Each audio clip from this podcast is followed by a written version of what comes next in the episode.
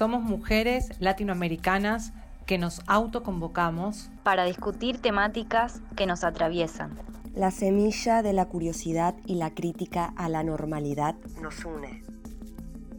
Medio feminista y latinoamericanista de inspiración autogestiva, basada en la autonomía, independencia, horizontalidad y participación colectiva. Y como eje rector, la deconstrucción en clave decolonial.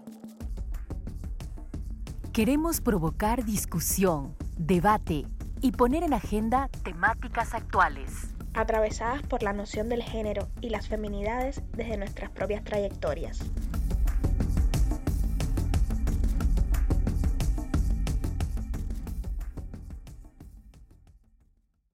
Episodio 5.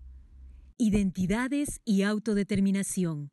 El indio de los manuales escolares es en blanco y negro, es harapiento, vive en una choza, mal alimentado y por todo esto no puede querer ser quien es. No hay en ese sujeto felicidad ni lucha posible.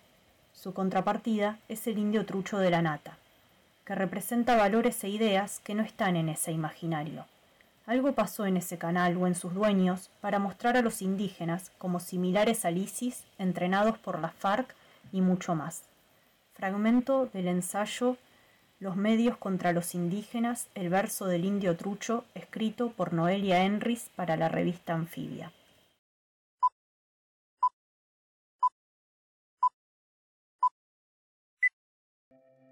Bienvenidas a todas, todes y todos al episodio 5 de la segunda temporada del Tejiendo Pensares Colectivos.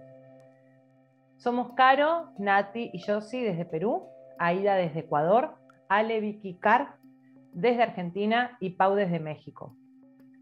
En este episodio 5 vamos a abordar una temática que nos parece muy clave reflexionar y que es la temática en torno a las identidades y la autodeterminación de los pueblos. Me acompañan en esta sección Copeti y Glitter mis compañeras Pau y Aida. Eh, las saludo, chicas, ¿cómo están? ¿Cómo anda todo por sus, sus territorios? Buenísimo, Caro, Aida. Pues bien, bien. Eh, algunas cosas no cambian, otras están reivindicando, por aquí andamos. Gracias. Buenísimo, Pau. Aida, ¿cómo anda todo por allá, por Ecuador? Hola, Caro, hola, Pau. Bueno, acá andamos, andamos ahí, pero yo creo que juntarnos para, para el copete y glitter de, del podcast ya, ya, ya me alegra el día, pero todo bien por Ecuador. Buenísimo.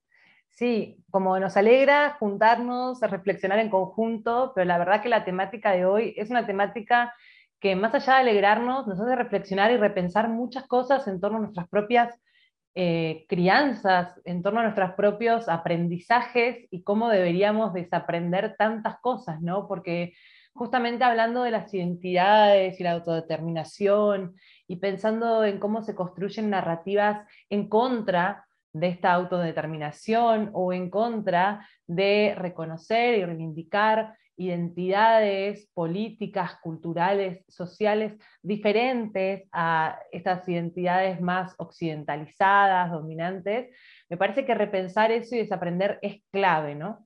Eh, y, en este sentido también les quería preguntar qué, les parecía a ustedes, ¿no? Empezar a reflexionar sobre este tema, porque en, mi caso, viniendo desde Argentina, yo recuerdo hasta incluso ni siquiera, o sea, yéndome tan lejos, porque no soy tan vieja, hace un par de años atrás, hace un par de décadas atrás, en los, textos de las escuelas, cómo se, se veía un discurso muy colonial y súper racista, que invisibilizaba a los pueblos de una manera tremenda, como si, bueno, sí, los pueblos originarios no, no existen más en Argentina, ¿no? Como dónde estaban antes, y te mostraban el mapa de dónde estaban antes. En muchos textos han surgido em, eh, denuncias, e incluso no en mi época, sino ya más entrado acá en, los 2000, denuncias de, por ejemplo, invisibilización tremenda del pueblo mapuche, ¿no? En los mapas.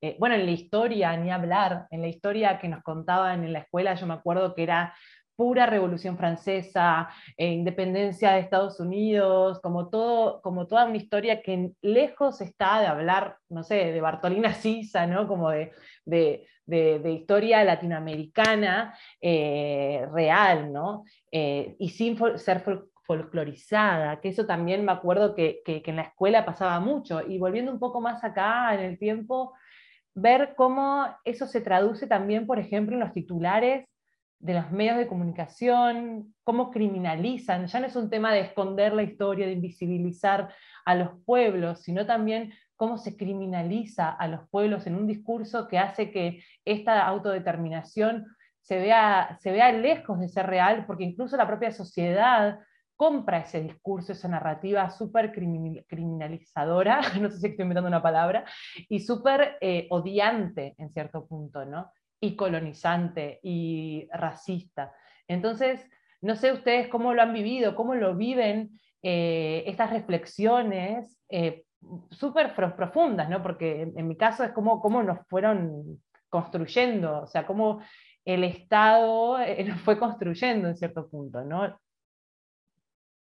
Claro, Caro. Mira, no, te cuento algo que me parece muy interesante traerlo acá al copete para debatirlo, para discutirlo.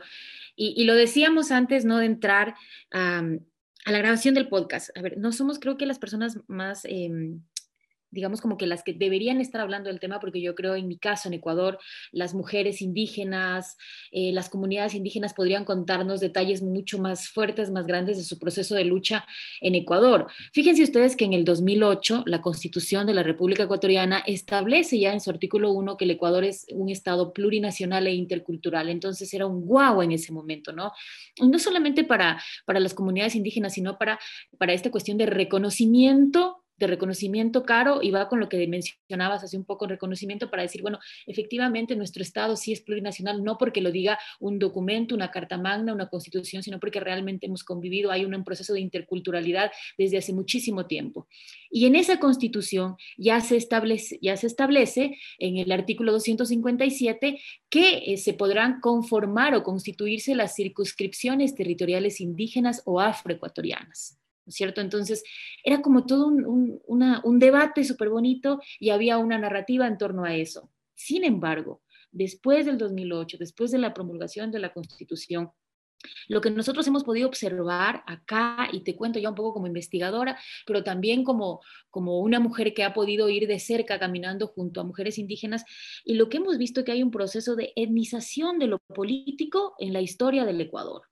Es decir, no hay un reconocimiento como tal como para empezar a fortalecer o a hablar de una reivindicación de derechos, para nada. Hay una iniciación de lo político. Entonces, básicamente lo que estamos haciendo en Ecuador, lo que, lo que y a pesar de todo el proceso de lucha que tienen muchísimas mujeres y hombres indígenas y las comunidades indígenas, lo que estamos haciendo dentro de un escenario de política, de etnización y etnización de lo político es orientarnos cada vez más de a luchas por recursos y derechos y de ahí pasar exactamente a derechos a recursos, lo que decía Rita Segato, no, derechos a recursos. Es decir, ya no vamos contra el sistema, ya no vamos contra ese proceso de etnización de lo político, sino más bien dentro del mismo sistema lo que hacemos es ampliar nuestras demandas para ver una posibilidad de sobrevivencia o supervivencia dentro del sistema. Y claro, si analizamos ya luego el contexto político ecuatoriano, dentro de esta etnización de lo político, no hay ninguna CTI, no hay ninguna circunscripción territorial indígena en Ecuador pero que ha habido un proceso de lucha, claro que sí, que ha habido el, procedimiento a seguir para que las comunidades tramitan una CTI en Ecuador, sí lo ha habido, pero el proceso como que se queda ahí, como en un limbo, como en una especie de, pero si lo dice la Constitución, ¿qué pasó? Entonces, claro, lo que nosotros podemos notar acá es que lo único que hacíamos era hablar y ubicar a los autores dominantes, a los, a los actores étnicos para negociar con este, con este Estado que se declaraba plurinacional e intercultural. Y el propósito justamente era eh, insertarlos de alguna manera, entre comillas, pero igual que eh, todavía se crea una política de exclusión, ahí va la iniciación de lo político mucho más fuerte, mucho más grande, porque no deja de ser como una especie de un saludo a la bandera toda esta, esta constitución del 2008. Y estos estos trámites ya amparados en el artículo 257 de la Constitución del Ecuador, se quedaron como en un proceso de vamos a ver si el CNE eh, lo lleva a un proceso de resolución. Y se han quedado en simples preguntas, en, en simples trabajos y el proceso, por supuesto, que ha, decepcionado a las diferentes comunidades indígenas y yo creo que aquí quienes más pierden son las mujeres y las niñas indígenas, las mujeres y los niños y las niñas indígenas, ¿no? Porque finalmente no hay un acceso directo a la cobertura y al tratamiento de sus tierras ancestrales que hoy en día luchan, como decía hace un momento, por derechos a recursos, por la sobrevivencia frente a políticas eh, de empresas transnacionales que ya están ahí explotando los territorios indígenas. Así de terrible es la situación en Ecuador. Y bueno, espero no meterme en problemas con esto, pero lamentablemente yo creo que hay que decirlo. No soy la persona más indicada para hablar del tema, pero yo creo que hay que mencionar la realidad y el contexto político que vive Ecuador luego de la constitución del 2008. Sí, justo por lo que están mencionando, me parece que estamos en una coyuntura histórica eh, sin precedentes, en un momento en que nadie lo para. Aquí en México, eh, los procesos de movilización, de autoorganización, autodeterminación y autonomía ya son una realidad pequeña, pero es una semilla que ya está germinando y es un ejemplo a seguir eh, en otros espacios, un ejemplo de inspiración. Em, aquí hay algunas comunidades que ya han logrado materializar todas esas eh, letras muertas que han sido durante mucho tiempo en las constituciones federales, locales, municipales y que ahora han eh, logrado tener eh, pues em, un autogobierno, autodeterminación y poder ejercerlo en la praxis. Esto se dice eh, fácil como un dato histórico, pero en realidad ha sido una movilización sumamente ardua de las poblaciones y una autoorganización impresionante. Y también es importante decir que estas em, movilizaciones que aquí en México se han dado eh, están dentro de un contexto donde el Estado ha permitido violencias extremas de desapariciones, de narcotráfico, de explotación irracional de los recursos naturales, de despojo, feminicida y un largo etcétera de violencias. Entonces, en un contexto como el que estamos viviendo en México y en el mundo, pues las poblaciones indígenas dijeron, a ya basta, aquí hay legislación que eh, tenemos que ponerla en práctica, a pesar de tenerlo todo en su contra, lo pusieron en práctica y tenemos ejemplos muy concretos de autogobierno, de autodeterminación y de eh, gestión de eh, usos y costumbres, de esa palabra, esta definición que está en el ámbito internacional, en las constituciones locales y que poco se ha ejercido, ¿no? Entonces es, eh, es un ejemplo buenísimo el que tenemos en la siguiente sección de cómo se ha producido a través de los tres niveles de gobierno, el Estado eh, federal, el, el, Estado local y el municipal, cómo se ha movilizado, eh, reformas se han producido y también se han puesto en la práctica. Entonces, en el siguiente eh, sección vamos a tener una invitada de lujo que nos va a, platicar concretamente con ejemplos cómo ha sido el proceso de autoorganización, autodeterminación y de identidad en su población.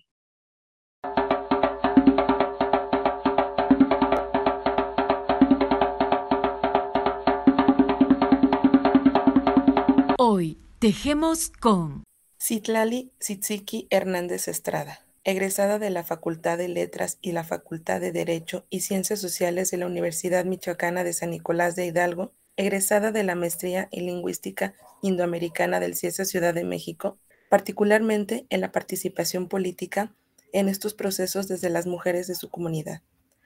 Tsitsiki, estamos súper contentas de tenerte hoy como invitada en este espacio y es un gusto poder intercambiar contigo ideas y praxis que están ocurriendo en torno a un tema que en particular a mí me gusta muchísimo porque eh, tiene un potencial político poderosísimo y porque sobre todo eh, pone en jaque la propuesta hegemónica de cómo organizarse o cómo estructurar a las sociedades, eh, en tanto a un nivel económico, cultural, social, y sobre todo porque presenta alternativas de justicias ¿no? que existen y que eh, pues han existido siempre, ¿no? Es, es una característica del mundo social. Y dentro de estas son características pues que han eh, permeado a los pueblos colonizados en procesos de colonización y bueno, las alternativas se presentan en estos pueblos que históricamente han sufrido o compartido invasiones, colonización y bueno, muchas gracias por compartirnos un pedacito pues de estas alternativas, como diría Boaventura, contrahegemónicas. Y mira, Tzitziki, de entrada me, me gustaría preguntarte para ir perfilando pues el tema del contexto de la construcción política de las poblaciones en donde estás, eh, me gustaría pedirte que, nos cuentes qué está pasando en territorio, en territorio purépecha, que desde hace poco más de 10 años comenzó una icónica defensa del territorio y defensa de la vida, y que ha buscado a partir de la organización colectiva, pues tomar decisiones eh, más allá, ¿no? De lo que en algún momento se les había permitido políticamente. Y estos actos pues han sido sin precedentes porque han movilizado al derecho de una manera sin precedentes, ¿no? Y se ha marcado Michoacán y las poblaciones purépechas como un referente de los pueblos originarios y en cuanto a su relación con el Estado, ha marcado un, un hito en la autodeterminación y en la movilización política de los pueblos originarios. hola Pau, hola Alexia, hola Natalie, buenos días. Sí, bueno, eh, como ya lo mencionaste hace poco más de, de 10 años, digamos que se empieza una lucha por la defensa del territorio con el caso Cherán, que es en el 2011. Justo acaba de pasar el aniversario eh, el 15 de abril de pues este pasado, ¿no?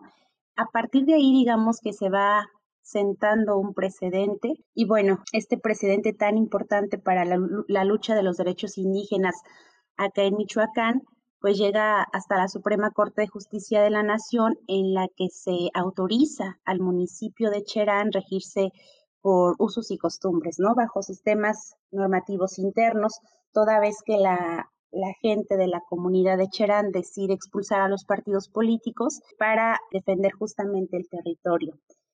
Digamos que a partir de ahí empieza una especie de efecto dominó, como hemos conversado con otros amigos, y amigas sobre el tema del autogobierno en Michoacán, en donde se van uniendo más comunidades purépechas. Digamos que tenemos el caso de Pichátaro, tenemos el caso de San Felipe de los Herreros, tenemos el caso reciente de San Ángel Surumucapio, está por ejemplo la lucha tan importante de Arantepacua, y a, este, a esta lista se van sumando más comunidades.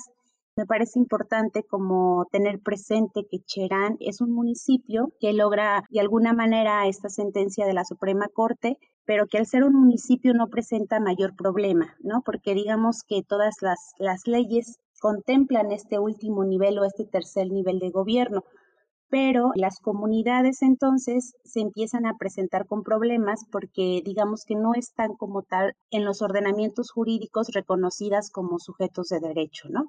Digamos que sí hay un marco normativo internacional, nacional y estatal que les permite o que digamos que en teoría les permite la autonomía y la autodeterminación, pero en la praxis se vuelve un, un tanto difícil. Y por eso se empiezan una serie de juicios, los llamados JDC, con los que las comunidades pudieron acceder, que son los juicios para la protección de los derechos político-electorales, y empiezan a ganarse las controversias, ¿no? Empiezan a ganarse entonces este, digamos que se hace uso de este recurso jurídico y por eso es que las comunidades comienzan a ejercer el autogobierno, particularmente el presupuesto directo. Como les comentaba, se van sumando más comunidades a esta lista, de tal forma que se empieza a reorganizar y bueno, particularmente en, Michoacán son ya más de 20 comunidades las que están en este ejercicio de autogobierno. Buenísimo lo que nos cuentas. Michoacán y la movilización social de las poblaciones nos presenta una idea de autonomía bien bien distinta al menos a lo que nosotros nosotras conocíamos aquí en México, ¿no? Nuestro primer referente de autonomía pues son las comunidades zapatistas donde su relación con el Estado se ha marcado por ser distante, por no tener un vínculo directo de el ejercicio del presupuesto, como nos acabas de decir. Entonces viene Michoacán con una organización distinta de autonomía y dice, a ver, nosotros, nosotras necesitamos también este dinero y nosotras vamos a expulsar a las poblaciones indígenas, pero vamos a hacer autonomía. Entonces, esta forma tan distinta de organizarse y de vincularse con el Estado, pues es diferente y es pues un caso bien particular y que ha empapado y ha contagiado a otras poblaciones en México, ¿no? Ahorita vemos que en otros estados también están buscando hacer pues lo que en Michoacán se ha logrado. Y bueno, es sin duda innovador y la verdad es que es muy inspirador esta nueva forma de poder relacionarse con el Estado, porque siempre las relaciones habían sido sumamente ríspidas, ¿no? Y siempre tan alejadas. Y bueno, pues ahorita nos acabas de dar pues el potencial de estos pueblos originarios como emancipador, pero al mismo tiempo siendo parte de una nación y reconociéndose como una nación. Y bueno, en estos espacios de organización política que se han gestado, lo han hecho desde formas tradicionales, ¿no? Históricas, evidentemente, que han estado ahí, pero que se han reconfigurado. Y en esta reconfiguración te quería preguntar cómo ha sido el tema de la participación política de las mujeres. Porque si bien las mujeres siempre han estado activamente en los espacios privados generalmente de participación, ahora se está poniendo a discusión eh, cuál, eh, su palabra en los espacios públicos. Finalmente se está cuestionando eh, la equidad en los cargos y la equidad en la toma de decisiones. Y en este sentido, Tsitsiki, me gustaría que nos platicaras qué está pasando con este tema. Sí, bueno, como lo comentas, me parece como importante mencionar que la participación de la mujer tal vez se ha estado o tal vez ha estado presente desde los espacios privados, ¿no? Y también me parece importante mencionar que no todas las comunidades digamos que hay comunidades en las que la presencia de la mujer en las asambleas, que son la, bueno, eh, digamos que el órgano en donde se toman las decisiones comunales, hay algunas comunidades purépecha en donde la participación de la mujer está normalizada, pero hay otras, como la mía, en la que no está normalizada y en la que incluso a nosotras nos toca por primera vez presentarnos a la asamblea en bloque y decir queremos autogobierno, sí, pero también queremos participación activa de nosotras, ¿no? Entonces, digamos que con esta reconfiguración a partir del ejercicio de autogobierno, pues comienza a hablarse también de la paridad en la integración de los consejos comunales, que son justamente ahora los órganos o los cargos que sustituyen, digamos, a la figura tradicional del jefe de tenencia y entonces, este, digamos que hay algunas comunidades, cada comunidad como, como que lo va adaptando, ¿no? A sus intereses, digamos, a sus, como les quede mejor, como la asamblea lo decida. Entonces hay comunidades que integran en su estructura comunal al jefe de tenencia, al comisariado de bienes comunales, que son las figuras tradicionales. Hay otras que los ponen como un consejo más. Cada comunidad, digamos, que tiene esa libertad de, poder integrar el consejo, poder integrar estas figuras como lo decida. Y entonces, particularmente en el caso eh, de Turícuaro, pues estaba la figura del, del, jefe de tenencia y del comisariado de bienes comunales y ahora se integra un consejo comunal, ¿no? En este consejo comunal, nosotras cuando nos acercamos a la asamblea comenzamos a hablar de participación política de las mujeres y la integración o, en la integración del Consejo de la Paridad de Género, ¿no? También hay que comentarlo que muchas veces, desafortunadamente, se integra de manera paritaria o casi paritaria, se integran los consejos así por mero requisito institucional, ¿no? Yo creo que es importante reconocer esto porque nos falta todavía mm, conciencia, digamos, para que se logre integrar sin necesidad de que haya algo ahí que, que obligue a, a, que sea así, ¿no? Y bueno, con este eh, asunto también creo que es muy importante visibilizar y mencionar que a partir de que se pide la, la integración paritaria por parte del IEM, que es la institución encargada de realizar las consultas acá en Michoacán, el Instituto Electoral de Michoacán, entonces digamos que es que se empieza a visibilizar la participación ya eh, en los consejos de las mujeres, ¿no? Y bueno, esto lo comento a propósito porque justamente hay otro tema que empieza a saltar en la integración de los consejos y, en la participación activa de las mujeres y las mujeres jóvenes en las asambleas. que es el tema de la violencia política en razón de género, ¿no? Y esto es algo que si ha estado bien ahí siempre, o incluso cuando el hecho de no permitir que una mujer se acerque a una asamblea comunal, como en el caso de mi comunidad, pues es violencia política, ¿no? Y como lo digo, siempre he estado ahí, pero ahora con estos ejercicios de autogobierno, comienzan a ser más visibles, ¿no? Y creo que esto es importante porque hemos dicho eh, desde las mujeres organizadas eh, que estamos acá en la, en la región Purepecha, que sí queremos el autogobierno, pero que no a costa otra vez de nosotras, ¿no?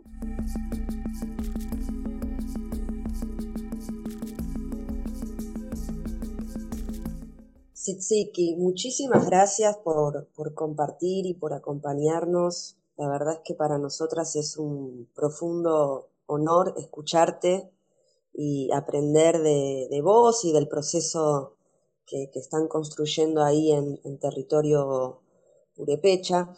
Me estaba preguntando y quería que fuésemos como un poquito más atrás, un paso más atrás, y preguntarte qué es para ustedes el autogobierno, cómo ustedes lo visualizan, cómo ustedes lo construyen en el día a día y en específico, si vos ves diferencias en la concepción del autogobierno entre las compas, las compañeras ahí purepechas y los compañeros. Un, poco lo estabas explicando recién, las violencias políticas y las dificultades que tienen ustedes como mujeres para participar en, los, las tomas de decisión. Entonces, por un lado eso, como que nos, nos expliques a los que estamos más, más en el sur, cómo construyen ustedes autogobierno y cómo lo piensan, ¿sí?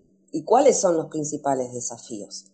Pero después, una segunda parte de la pregunta está en torno a, porque vos recién decías que la paridad de género es una cuestión institucional que se las reconoce el Estado. Entonces ahí a mí me, generó como una contradicción porque vos por un lado hablas de autogobierno, pero por el otro mencionás que el Estado les tiene que reconocer determinadas prácticas en su, en su, en su organización interna. Entonces también quería que nos contaras un poco a los oyentes esa relación compleja, seguramente muy compleja, de su proceso organizativo con el Estado, y cómo el Estado tiene esa capacidad productiva de seguir marcándonos la cancha, ¿no? Y los límites muchas veces de, las organizaciones. Sí, bueno, con respecto a la, primera pregunta de cómo se piensa el autogobierno eh, o cómo se ha estado tejiendo, digamos, o cómo se teje o está presente en la comunidad, yo creo que es importante mencionar que es, la, la organización comunitaria siempre ha estado ahí, ¿no? Y esto me lleva también a, otro asunto que voy a puntualizar después. En relación a la organización comunitaria que siempre ha estado ahí, creo que las formas de seguir manteniendo prácticas internas propias, prácticas normativas internas, es desde muchos lados. De repente pienso que quienes estamos fuera de comunidad, quienes somos de, de alguna, algún lugar que no sea propiamente indígena, tenemos todo como no sé si decirlo como separado, pero por ejemplo concebimos, ¿no? Las instituciones, la religión, eh, la, universidad, o bueno, concebimos como algo de manera aislada o las cosas como de manera aislada. Y me parece a mí que el asunto de, del autogobierno en la, en la comunidad se replica desde distintas aristas, ¿no? Está todo articulado, está todo tan articulado, es decir, política, religión, pero no en estos términos que de repente concebimos hacia afuera, ¿no? Hacia afuera decimos, bueno, el Estado y la religión tienen que estar separados, pero al interior, cuando estamos en comunidad, cuando se teje comunidad, estos elementos están, están juntos. Entonces, en este sentido es que, por un lado, está, pues, si bien son como cuestiones que nosotros desde afuera podríamos separar, en la comunidad están sumamente articulados y siempre lo hacen como con el objetivo de seguir manteniendo y reproduciendo esta comunidad con los jueces menores de tenencia que, que, estaban en este momento antes de que llegara el autogobierno y que luego se ven de alguna manera integrados a esta estructura de consejo comunal, pero los jueces menores de tenencia resulta que ya habían sido cargueros o tienen cargos en la iglesia, ¿no? ¿Y quiénes son? Pues personas grandes con experiencia que muchas veces son los guandaris, los que acá en, Purépecha, digamos, son los portadores de la voz de la palabra, para seguir manteniendo los valores comunitarios. Entonces me parece por ahí que siempre ha habido una organización comunitaria de la que de, alguna manera la función es seguir manteniendo y reproduciendo la comunidad, ¿no? Por ejemplo, estos vínculos que tenemos tan fuertes con nuestra familia extensa, no nada más con nuestra familia nuclear, pues son muy importantes porque a la hora de hacer una fiesta, a la hora de que un familiar tenga un cargo, todos nos volcamos a ese cargo como si fuera propio y sale tan grande, ¿no? Y de, y de, un compromiso pues muy, muy grande. Entonces me parece como que estas formas de autogobierno son muy interesantes. La fiesta se me hace como un ejemplo muy particular porque es algo en lo, en lo que cada persona de la comunidad ya tiene como muy identificado qué rol va a jugar de tal manera que salga así, ¿no? Ahora este proceso de autogobierno viéndolo como más desde el lado institucional, porque me parece también importante decir que no nos salimos de la lógica del Estado, ¿no? O sea, seguimos en la lógica del Estado, nada más que ahora se van concretando ciertos derechos que en los estatutos, bueno, en las leyes ya están reconocidos y entonces este, lo que hacemos es todavía no separar, más bien no separarnos de la lógica del Estado, sino replicarla a un nivel un poco más pequeño, ¿no? Como una especie micro de lo que es una, un ayuntamiento. No somos un ayuntamiento, no somos un municipio, pero muchas de las funciones que le competían, o que sí en este momento, bueno, que le competían al municipio, ahora la comunidad las va a adquirir. Y entonces esto también va reconfigurando la organización al interior, ¿no? Yo recuerdo, por ejemplo, el caso de, de mi comunidad en el que decíamos, bueno, está bien, ¿no? Vamos a integrar el consejo, vamos a, al autogobierno, sí, vamos a exigir el presupuesto directo, pero ¿cómo le vamos a hacer con la fiesta, no?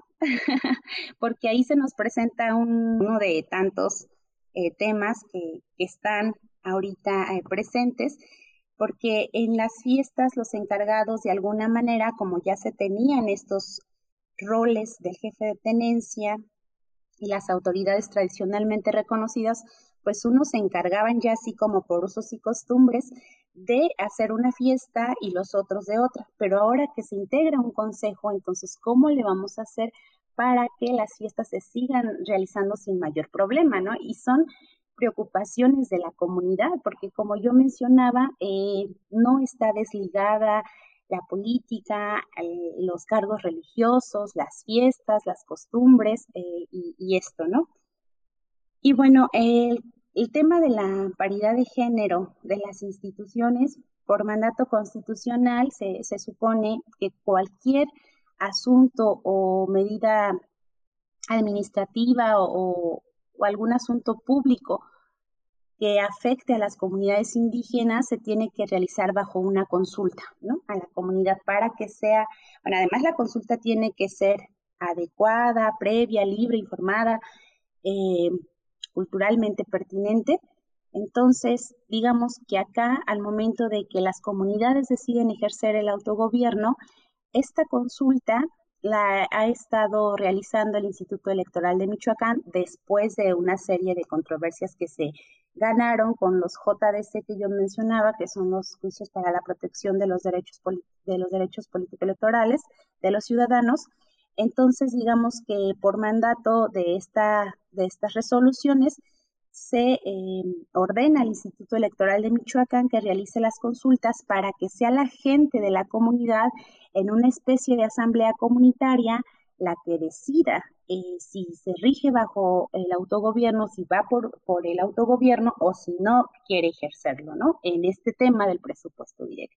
Entonces, cuando ellos realizan la consulta, pues la gente a mano alzada, eh, decía yo que es como una réplica de una asamblea comunitaria, decide si ejerce el autogobierno o no, y en este sentido, pues es que digamos que ahí existe el vínculo con la institución, ¿no? O sea, yo lo mencionaba hace un ratito, seguimos en la lógica del Estado, eh, no como tal vez las comunidades zapatistas, que ellos sí de alguna manera rompen o se alejan eh, con la lógica estatal, pero eh, las comunidades purépecha en el ejercicio del autogobierno están en esta lógica estatal, pero a un nivel más, lo que han llamado un cuarto nivel de gobierno, ¿no?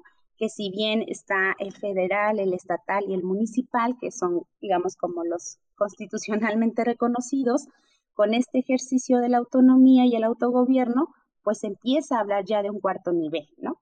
Eh, y bueno, es eso. ¿no?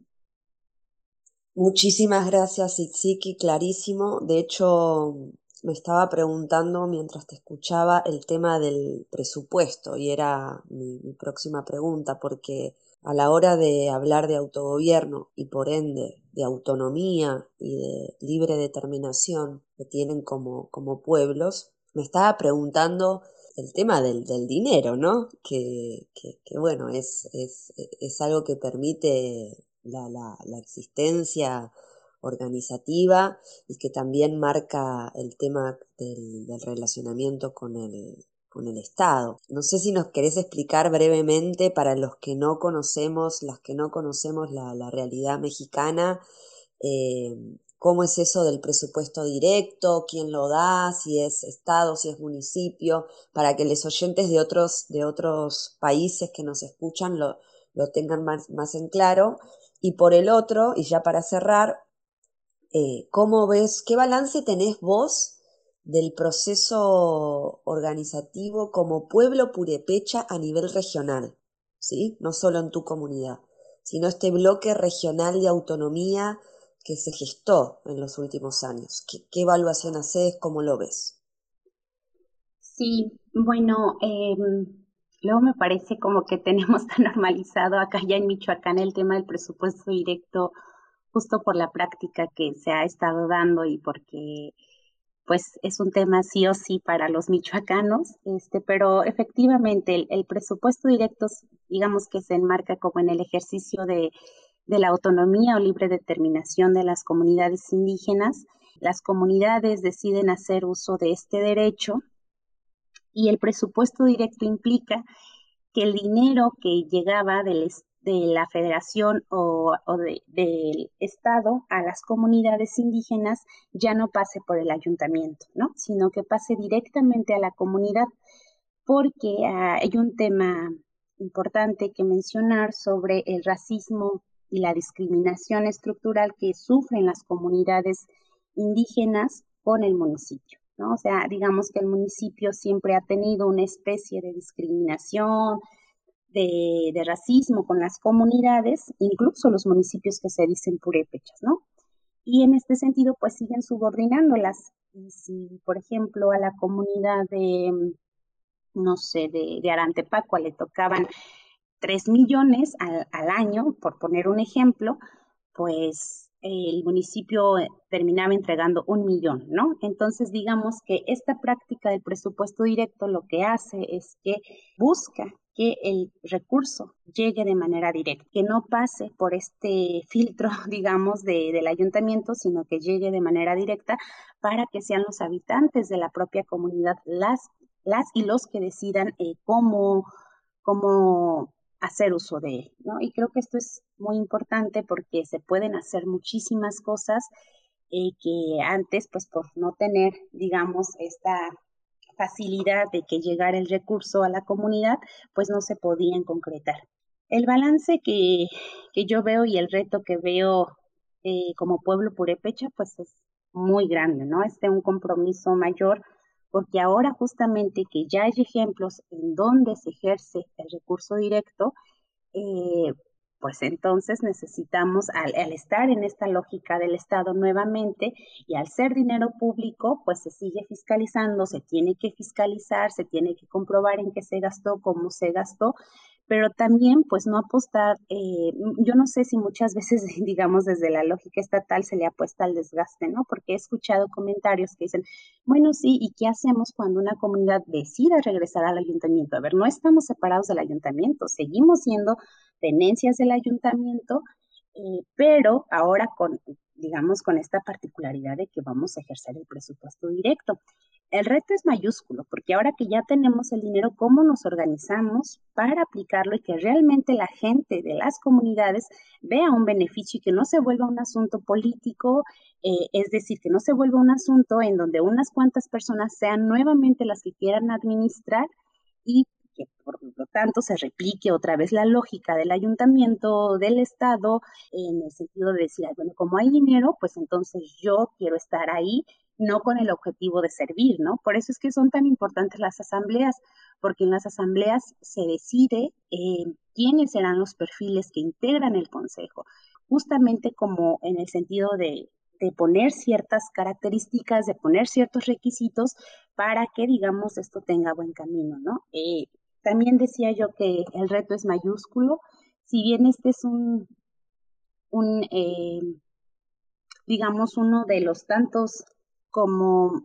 aspectos del autogobierno en el que ya se está poniendo énfasis o, que ya está concretándose en Michoacán, tenemos también el tema de la seguridad, ¿no? Pero la seguridad no aislada, sino la seguridad como pueblo, porque como pueblo compartimos muchísimas cosas que creo que necesitamos o muchísimos problemas que creo que se debe de articular y justamente buscar otra vez esa fuerza en estos procesos que ya se han tenido pero buscarla para articular en, temas, por ejemplo, de seguridad, ¿no? Que es un tema súper apremiante también acá y que también además está pendiente a nivel legislativo, o más bien en el ordenamiento legislativo. Entonces, me parece que los retos son muchos. Una vez que ya se concretan ciertos derechos, pues se vienen otras preguntas, ¿no? Vienen otras preguntas sobre cómo resolver ciertos problemas que hay y que para eso justamente se puede utilizar parte de este recurso que llega a las comunidades. Itziki, eh, pusiste en la mesa un montón de temas políticamente poderosos que implican muchísimo tiempo para poder profundizar en cada movilización autónoma que se están gestando en pueblos originarios. Y muchas gracias por compartir tus praxis, las praxis que se están ejerciendo, que se están gestando en Michoacán, en las poblaciones y bueno, que siempre son inspiradoras en nuestro país, en otros territorios y que finalmente hackean ¿no? las normalidades de entender el proceso de gobierno y de gobernabilidad. Muchas gracias por compartir todo esto y bueno, eh, terminamos con la pregunta tejiendo que dice así. Si fueses una superhéroe, ¿qué poder te gustaría tener y qué es lo primero que harías con este poder? Mm, bueno, yo siempre he creído en el amor, en, este amor fraternal con, y hacia todos y todas. Pero me parece que si tuviera yo un superpoder, sería poder curar la tristeza de la gente, ¿no? Y lo utilizaría justamente para eso, para poder curar esa tristeza o esos males que luego aquejan a, a las personas. Maravilloso, muchas gracias. En este episodio agradecemos la participación de Caro Oviedo, Alexia Campos, Aida Maldonado, Pau Rodríguez, conductoras, Carla Golé, locutora de Pensares, Nati Zambrano y yo Sinostroza, edición. Vicky Mallofre, promoción y comunicación. Dani Gutiérrez, editora del intro. Jazz Farhat por su música. A la invitada del día, Citlali Sitziki Hernández Estrada.